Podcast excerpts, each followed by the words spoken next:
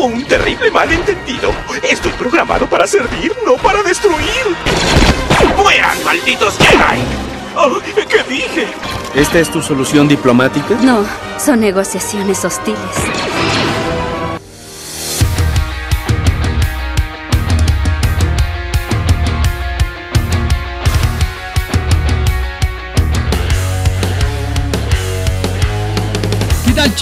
Bienvenidos a un nuevo capítulo de Siempre en Movimiento.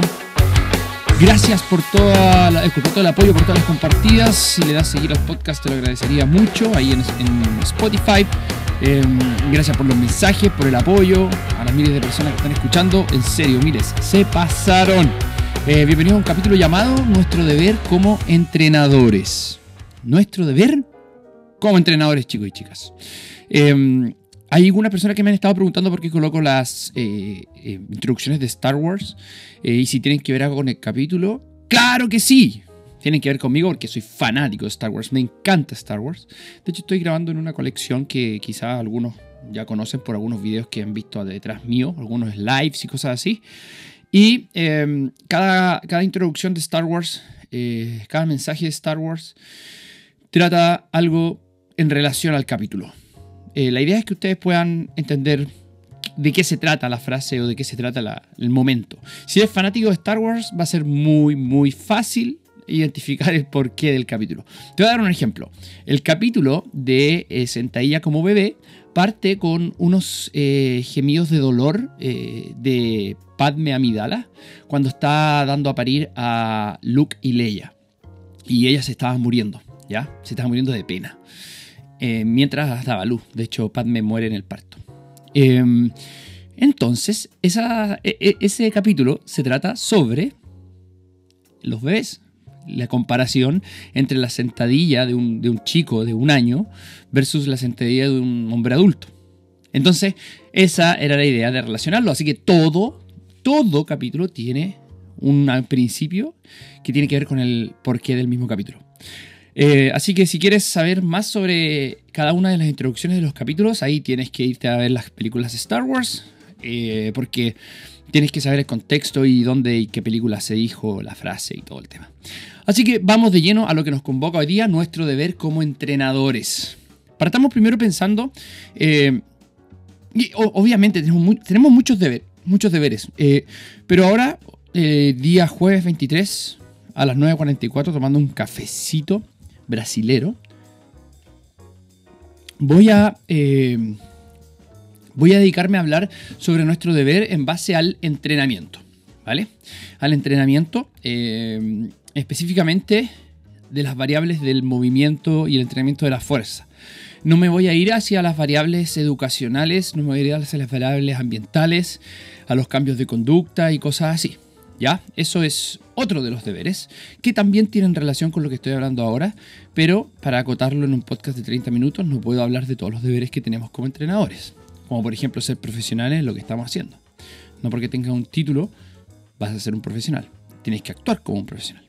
Entonces, típicamente lo que se piensa que debe hacer al momento de entrenar el entrenador a un ser humano son cuatro cosas de las que he detectado que típicamente piensa una persona que debería hacer. Primero, deberías cansarlo con movimientos similares al deporte. Que los movimientos tienen que ser altamente específicos eh, y que deberían ser altamente transferibles al campo deportivo. ¿Ya? Eso es como lo primero que se piensa cuando uno... eh, cu- ¿Cuál es el deber del entrenador? Sobre todo si es deportista. Tiene que ser especialista para el deporte. Segundo, eh, tiene que utilizar, ut- utilizar, por ejemplo, de este cansancio que estamos generando, ratios de trabajo y descanso similares al deporte. Por ejemplo, cuando uno entrena con la metodología, con la metodología HIT, eh, que ahora está volviendo a estar de moda y todo el tema, van, pasan, vuelven de moda, pero no importa, es una herramienta más. Eh, hay ratios de trabajo y descanso que tienen que ser iguales al deporte, lo más cercano al deporte, porque hay que tratar de mimetizarlo prácticamente, ¿cierto? Luego tenemos que maximizar, como tercer punto, las capacidades que debe tener el atleta para el, para el deporte. O sea, si en un deporte necesitas fuerza, necesito maximizar más aún tu fuerza. Bien. Y además, tengo que venderle el entrenamiento a esta persona como una especie de entretenimiento y validación de su mismo deporte. O sea, si es futbolista, ojalá hasta que el entrenador se vista como futbolista. Ojalá le pase una pelota y ojalá estrene con toperoles dentro del gimnasio metiendo bulla. Ojalá. Entonces, estos cuatro puntos no están del todo mal.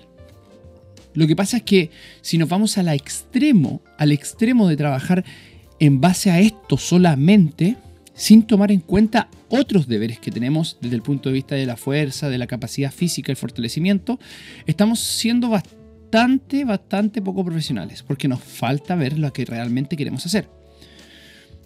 Marqueteramente o desde el punto de vista del marketing, las personas piensan que si yo voy a ser entrenador, eh, si, si yo juego tenis, mi entrenador me tiene que hacer movimientos del tenis solamente. Si yo soy jugador de vóley, yo debería hacer movimientos del vóley solamente. Entonces aquí es donde entra el, el gran problema, porque somos bastante absolutistas al momento de decir qué es lo que tenemos que hacer si yo soy un, un entrenador de deportes, pero no nos damos cuenta que al frente tenemos una persona que tiene que aprender el deporte. Tiene que aprender el deporte. Y de hecho esa es la base de la justificación de lo que voy a hablar ahora. Tomando en cuenta entonces estos cuatro puntos, cansarlo con movimientos similares al deporte por la especificidad y la transferencia, utilizar ratios de trabajo descanso similar al deporte, maximizar las capacidades de ese deportista y vender el entrenamiento como entretenimiento y validación, es que voy a comenzar con esta metáfora, eh, no es una metáfora, de hecho es un, es un caso real que, que sigue pasando. Eh, esto lo, sé por experiencias vividas yo como deportista, por experiencias compartidas con colegas, por errores que he cometido yo al principio de mi carrera, como novato típicamente.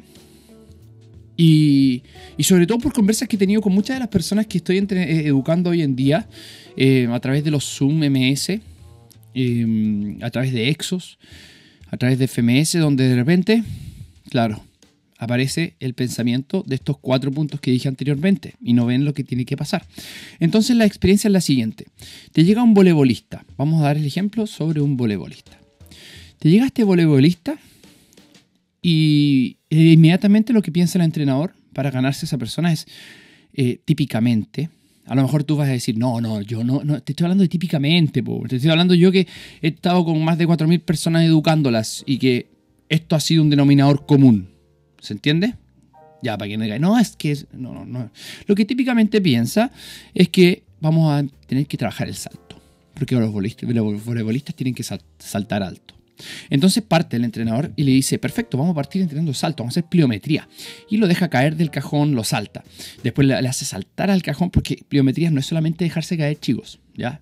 La, la pliometría tiene progresiones y regresiones. Entonces, vamos con pliometría, vamos con salto, a una pierna, a dos piernas, dale, dale, dale, dale, dale.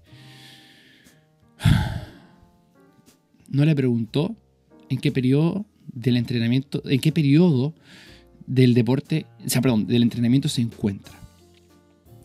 Si está en temporada, lo que menos debería hacer en entrenamiento de las capacidades físicas es saltar. No saben los miles de saltos a la semana que tiene un voleibolista al momento de estar en temporada. ¿Cuántas veces saltan esos seres humanos? Son demasiadas veces las que saltan. Las estructuras que acumulan energía elástica, los elementos en serie que utilizan esta energía, reutilizan esta energía elástica, tienen un límite. Por muy eh, profesional que seas o te creas como, como jugador, tienen un límite. El ser humano tiene un límite. Entonces después nos agarramos la cabeza y empezamos a, preguntarnos por qué apareció esta tend- tendinopatía. ¿Por qué apareció este desgarro del tendón de Aquiles? ¿Por qué apareció este problema muscular? Este problema eh, de hueso, problema de cartílago que hayas tenido, sea lo que sea. Porque el compadre lo que pensó es maximizar la capacidad que tiene que tener para su deporte, que no es la única, pero porque nos sesgamos que, claro, voleibolista tiene que saltar, vamos a saltar. Con movimientos similares al deporte, saltando exactamente igual al, deporte, utilizando ratios de trabajo-descanso similares al deporte. Y ojalá con una pelota para venderle el entrenamiento a la persona. Si eso es solamente lo que, lo que hace, si no preguntaste en qué periodo está la persona, estás mal. Mal. Sobre todo si estás con un profesional del voleibol. Mira, em, si la persona hubiese estado hubiese estado en un periodo de pretemporada, ahí te creo. Ahí te creo que tú deberías quizás educar y partir trabajando la, la, adaptación de ese salto. Que, genere, que se generen buenas adaptaciones a través de estímulos de intensidad, de, volumen, la, estímulos extensivos. Entonces la, la, idea es que en pretemporada claramente los preparadores físicos ahí es donde entramos nosotros y decimos, hey, ya, ya jugaste, ya aprendiste, tienes que descansar del volei, vamos nosotros a trabajar el físico. Vamos nosotros a trabajar las capacidades. ¿Para qué? Para preparar físicamente al deportista, no para destruirlo en temporada. Con esto voy a ser bien categórico. No estoy diciendo que no hay que saltar con el preparador físico durante la temporada. No, porque inmediatamente hay gente que tiene este switch. Yo lo entiendo. Entiendo que tiene este switch como que al tiro, ah, dijo esto, absolutista. Son como los periodistas. Hay como absolutistas en todo y, quieren tener, eh, sacarte las palabras y la, la, frase más, eh, la frase más popular, la frase que más venda. Eh, dijo que no había que... claro, te sacan de contexto inmediatamente. Por eso, escúchenme. No estoy diciendo que no tienen que saltar en temporada. Lo que estoy diciendo que en temporada tenemos que preocuparnos de muchas otras cosas, además que solo preocuparnos de saltar. Porque él ya está saltando mucho. Y no puedo, no puedo mejorar una capacidad física si no tengo el descanso suficiente. A lo mejor es el momento para repasar procesos de fuerza, mantención de la fuerza. A lo mejor es el proceso para poder revertir un poco problemas de movilidad que tiene la persona a través del deporte. A lo mejor es el proceso para generar estrategias de regeneración correctas. A lo mejor es el proceso para monitorear y utilizar los saltos como un monitoreo más que una herramienta para producir más y mejores saltos. Ese es otro proceso. Ese es en otro periodo. Por eso la preparación física, no, no vamos a hablar de la preparación mental. Vamos a hablar de la, por eso dije hoy día nuestro deber en términos físicos. ¿Qué es la preparación física? ¿Qué es lo que tenemos que hacer entrenadores que se dediquen a esto, lógicamente? Vámonos a entender qué es la preparación. Y si usted busca en Google el término preparación, se va a sorprender con lo similar que es, porque lo, viene de la misma palabra, la gente que inventó la preparación física no es tonta, bastante inteligente, se tomó la denominación preparación porque es lo que hay que hacer. ¿Qué significa el término preparación? Es una disposición o arreglo de las cosas necesarias para realizar algo o para un fin determinado. Escucha, Voy a, leerlo de nuevo. Disposición o arreglo de las cosas necesarias para realizar algo o para un fin determinado. Escucha esto. Cosas necesarias. Prerequisitos. ¿Vale? Además, requisitos. Luego, fin determinado. Función que tiene que realizar. Función natural y función del deporte que, el deporte es una adaptación de las funciones naturales del ser humano. Eso es preparación física, chicos y chicas. Eso es. Y tiene que ver con el fin, con la función que está realizando. Si la función es un objetivo a 5 o 6 meses, tengo que saber lo que tengo que preparar para tener lo necesario para 5 o 6 meses. Si ya estoy en el proceso competitivo del voleibolista, no tengo por qué estar generando cosas que me van a dar ganancias a mucho más largo plazo si lo que necesito es el ahora. Ya estoy. Lo que gané, ya lo gané. En, competencia ya es muy difícil seguir ganando. Tengo que refinar, pero ganar más no. Eso es en el periodo de pretemporada, donde el atleta tiene energía para poder gastarla en la preparación física. Le estás haciendo un chico favor a la persona que está detrás de la, o la, persona que está perdón, enfrente del entrenamiento cuando ya no puede rendir más en su deporte. Nosotros no solamente tenemos que prepararlo físicamente, sino que también tenemos que prepararlo en, en todo ámbito de cosas a la persona. Por eso no voy a hablar de las otras cosas, pero sí decirte que no es solamente cansarlo en los movimientos similares al deporte, en el ratio trabajo-descanso similares al deporte, en la maximización de las capacidades del deportista y vender el entrenamiento con la pelota en la mano. No. No, no, no, no, no. No se trata solamente de eso. Se trata de educar, se trata de hacerlo atleta, de hacerlo educado en relación a sus necesidades de rendimiento. Ojalá no me necesite. Ojalá que esté, que esté de las 168 horas que tiene la semana, si está entrenando contigo solamente 3 horas, que esté esas 165 horas tomando buenas decisiones. Entonces, acá hay una metáfora que se habla eh, mucho en términos de, del, rendimiento. Eh, voy a utilizar un, garabato, pero, pero se entiende. Es sacar la mierda que genera el deporte en el físico del deportista para sustentar la intensa práctica deportiva. Eso es nuestro deber. Si quiero que te quedes con una frase, es esta. Sacar la mierda que le genere el deporte en el físico del deportista para sustentar la intensa práctica deportiva. Entonces, vamos a desglosar esto. Primero, ¿a qué nos referimos con intensa práctica deportiva?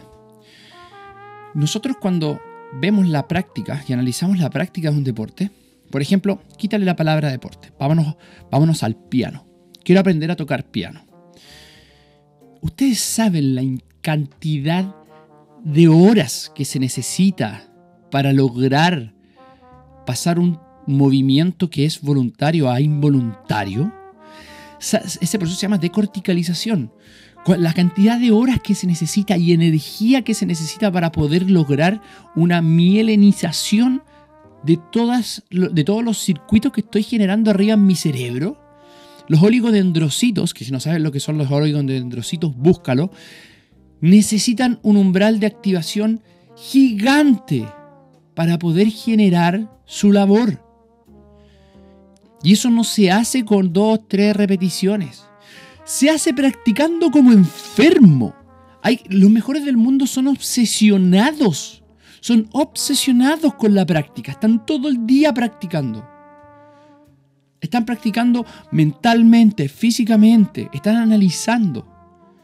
Entonces nosotros tenemos que prepararlos para esa intensa práctica deportiva. Si el tenista va a utilizar ese patrón de movimiento del saque, no sé, ponte, mil, mil veces a la semana. Van a ser mil movimientos propulsivos por ese hombro. De hecho, ni siquiera el saque, pongámonos swing. Acá hablemos de swing, un swing de el, movimiento propulsivo que se genera con la raqueta, ya sea eh, superior, ya sea de revés, ya sea eh, eh, de derecha, lo, lo, que sea. Son ese hombro va a pasar mil veces, por lo menos, a la semana realizando movimientos propulsivos. ¿Está preparado ese hombro para eso? ¿Está preparado ese cuerpo completo para eso? No está preparado, no está hecho para eso. Como seres humanos no estamos hechos para la mayoría de los deportes. Quizás a excepción del running. Pero no estamos preparados para eso. Por eso tenemos que tener preparadores físicos gente profesional que sea de la preparación física. ¿Y qué significa preparación? Disponer o arreglar las cosas necesarias para realizar algo o para un fin determinado. No romper a la persona. no romperla y tirarle la pelota y hacer lo mismo que está haciendo el deporte si el deporte ya lo está haciendo. Ya lo está haciendo.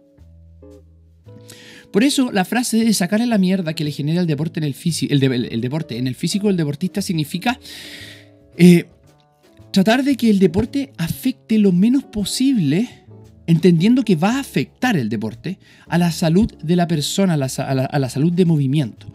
Va a afectar de una manera buena y de una manera mala. ¿Ya? Eh, la manera buena hay que ma- mantenerla. Por ejemplo, las capacidades físicas que se ganan con el deporte en general hay que mantenerlas. Está bien, van, a ser obvias, va a ganar, va a ser mucho mejor un deportista que un sedentario por, por kilómetros de, de- de justificaciones. Es obvio que sí. Pero lo que genere malo, lo, lo que pueda generar una lesión, lo que pueda generar una falta en economía de movimiento, una falta en sinergias, en coordinación, eso yo lo tengo que pesquisar como entrenador y tengo que barrerlo. Tengo que barrerlo como si fuese, como si fuese basura. Toda esta basura la tengo que barrer, basura de movimiento, y tengo que añadir mejores limpiadores de movimiento. Tengo que añadi- añ- añadir nutrición de movimientos correctos. Además de la fuerza, claro. Porque lógicamente en un periodo de la pretemporada, cuando ya estoy llegando al final de la pretemporada, acercándome ya más a las etapas específicas, claro que sí, necesito cansarlo con movimientos similares al deporte. Claro que sí, necesito ratios de trabajo de descanso similares al deporte. Y claro que sí, necesito maximizar las capacidades del, de- eh, que debe tener el deportista. Y si está contigo y llegó al final de la pretemporada, no tuviste que venderle nada con una pelota en las manos. Eso lo hace el entrenador específico. Eso ya va a, eso, eso ya se llama preparación física específica. Un, solo preparador físico no puede preparar para todos los deportes que existen. Por eso lo- lo- los entrenadores de fortalecimiento y acondicionamiento físico tenemos que ser bastante generalistas y pensar en el ser humano antes de pensar siempre en todos los deportes. No, hay preparadores físicos específicos para el deporte. Y eso tienen que tener eh, comunicación con los prepara- preparadores físicos en la parte general. ¿Ya? Por eso, eh, los deportistas se hacen mejores practicando el deporte. Y la preparación física los ayuda a tolerar aquello. Aquello que los va a romper. Aquello que no les va a dar una salud completamente eh, absoluta. O sea, no les va a dar en todo sentido salud. No, no, no, no. Lo- si, es alto rendimiento, los, los va a romper. Tienen que saber eso y los deportistas lo saben. Los deportistas saben que en algún punto están poniendo, eh, lo- lo- los de alto rendimiento están poniendo en juego su integridad física, sus años de vida. Se les está restando años de vida para poder llegar a hacer esas cosas asombrosas que hacen. ¿No me creen? Bueno, busquen cuánta gente muere por muerte súbita, por infarto al miocardio, por problemas cardíacos de los deportes de ultra endurance. Vean eso. Vean las estadísticas. De- de- después, después me dice que si estoy hablando bien o no. Vea usted. Y me dice después, me manda un- un mensaje a Instagram, Marcelo está equivocado. Y ahí yo corrijo, pero por lo que he leído, mis años de experiencia no estoy equivocado. Vean después cómo quedan las rodillas de, los futbolistas. Eh, cu- ¿Cuál es el problema? ¿El fútbol o los saltos?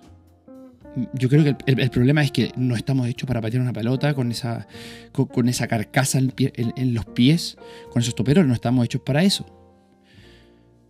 Mira cómo quedan las rodillas de los basquetbolistas. Mira cómo caminan. Mira cómo quedan los jugadores de la NFL. Apenas pueden caminar después. Muchos de ellos. Entonces no estoy hablando de que no hagan deporte. No, por favor hagan algo. Y el deporte está ahí, está, para la entretención de nosotros, mueve millones y, motiva millones. Perfecto. Yo hago un deporte, un deporte pa- pa- para, que algunos quizás puedan decir, no, este bueno está en contra del deporte. Yo hago un deporte bastante imbécil. en serio. Bastante poco natural. Eh, no es tan nocivo para el cuerpo, pero sí es nocivo, sí. O sea, sí existen, existen problemas que se generan. Se llama Kettlebell Sport y es eh, en categoría profesional, que tenemos tres, eh, formalmente tenemos tres formas de competir para Snatch, un movimiento, Long Cycle, que son dos movimientos en uno, o Jerk, que es un movimiento. Y si combino el, Snatch con el Jerk, tenemos la biatlón. Y la prueba son 10 minutos para profesionales con 32 kilos, que es la prueba que yo compito. En el caso mío yo hago solamente snatch y es tratar de hacer la mayor cantidad de repeticiones solamente con un cambio de mano en 10 minutos. Después terminas casi que desmayado en el suelo. es, una, es una, estupidez, el rango movimiento es algo absurdo, no estamos hechos para esos rangos, pero eh, tiene mucho, muchos beneficios. Por eso yo, yo no, es que esté en contra del deporte, lo que estoy en contra es, eh, imagínense, yo, yo o otra persona de Kettlebell Sport, y yo le digo, mira, me quiero preparar para el Kettlebell Sport. Ah, perfecto, estás haciendo Kettlebell Sport. Bien, vamos a hacer Snatch entonces. Pero bueno, no puedo hacer Snatch, estoy cansado. Acabo de hacer Snatch, vengo de hacer Snatch, ese es mi deporte. Vengo de hacer Snatch, harto Snatch con Kettlebell. Los que no conocen Snatch, pongan pause ahora en el... No, mejor dicho, pongan pausa después de lo que les voy a decir y busquen ahí en su celular, en Google, coloquen Kettlebell Sport Snatch. S-N-A-T-H. Entonces, ya, yo, mi, entrenamiento deportivo es ese. Y yo te estoy pidiendo a ti, te estoy pagando para que podamos, para que yo pueda ser eh, mejor deportista de Kettlebell Snatch. Si tú me haces hacer Kettlebell Snatch ah, ah, no puedo, ya estoy cansado, ya ocupé ese patrón y ya, ya, estoy al fondo, no puedo. ¿Qué vas a hacer? Pucha, es que no, no sé qué más hacer. Listo, te faltan principios. Me cambio de entrenador inmediatamente.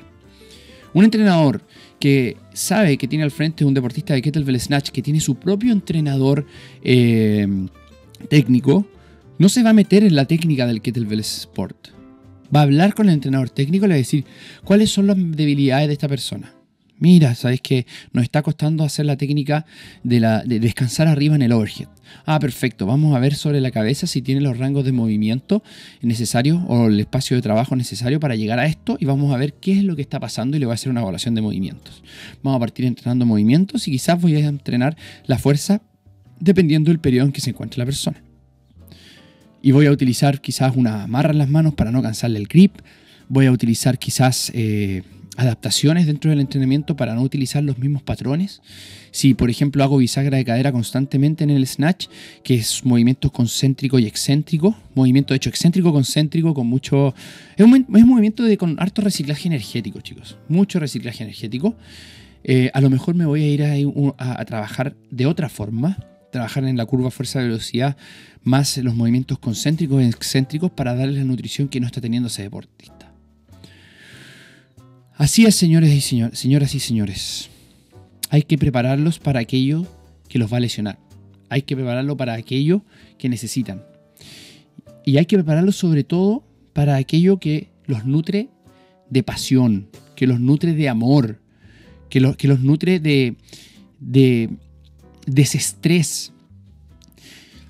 Hay que preparar a las personas para aquello que aman. Entonces no es solamente cansarlo, ni utilizar ratio de trabajo descanso, ni maximizar la capacidad, ni vender el entrenamiento a la persona. Es prepararlo para lo que más ama en su vida. Así que deportista ahí, que estás tú escuchando, si eres deportista, si es que no eres deportista, eh, a los que están trabajando con deportistas, a estos superhéroes hay que prepararlos, no hay que romperlos. Son literalmente unos Ferraris que hay que cuidarlos. Y no hay que meter este Ferrari al barro, como le dije alguna vez a un deportista de alto rendimiento de natación. ¡Ey! No te metas al barro. Tu cuerpo, tu Ferrari, no está hecho para entrar al barro. Cuídalo. Porque muchas personas quedarían lo que sea por tener ese Ferrari. Así que cuídalo y busca entrenadores que te cuiden el cuerpo, que te cuiden para poder practicar y practicar y practicar. No solo para cansarte. Eso es todo por hoy día, chicos, chicas. Espero que tengan un buen fin de semana. Compartan este podcast si les gustó. Compartan este capítulo. Eh, ayuda mucho. Estamos llegando a mucha gente, chicos. Estamos creando una comunidad muy buena. Hice clases este martes y la gente ya lo estaba escuchando y ya tenían el mismo lenguaje. Ya estábamos trabajando hacia, hacia una mejor cultura. Así que por favor, comparta lo que le llegue a deportistas, que le llegue a personas no deportistas, que le lleguen aficionados a la actividad física, que le llegue a una persona sedentaria que no quiere entrenar porque no se quiere. Bueno, no sé, si encontraste que algo puede motivar a alguna persona por favor, compártelo. Y recuerda, este podcast no está hecho para hacerte sentir bien. Este es un podcast, podcast para que yo pueda explicar un poquito la forma de pensar de muchos profesionales del rendimiento para que se entiendan a unificar quizás algunos conceptos. Pero si te sentiste mal porque estás haciendo algo diferente o porque crees que, no, que estás fallando, bien, Bien, porque esa incomodidad es la que te va a hacer cambiar. Con comodidad no se cambia ni una hueá, cabros y cabras. Nos vemos. Adiós.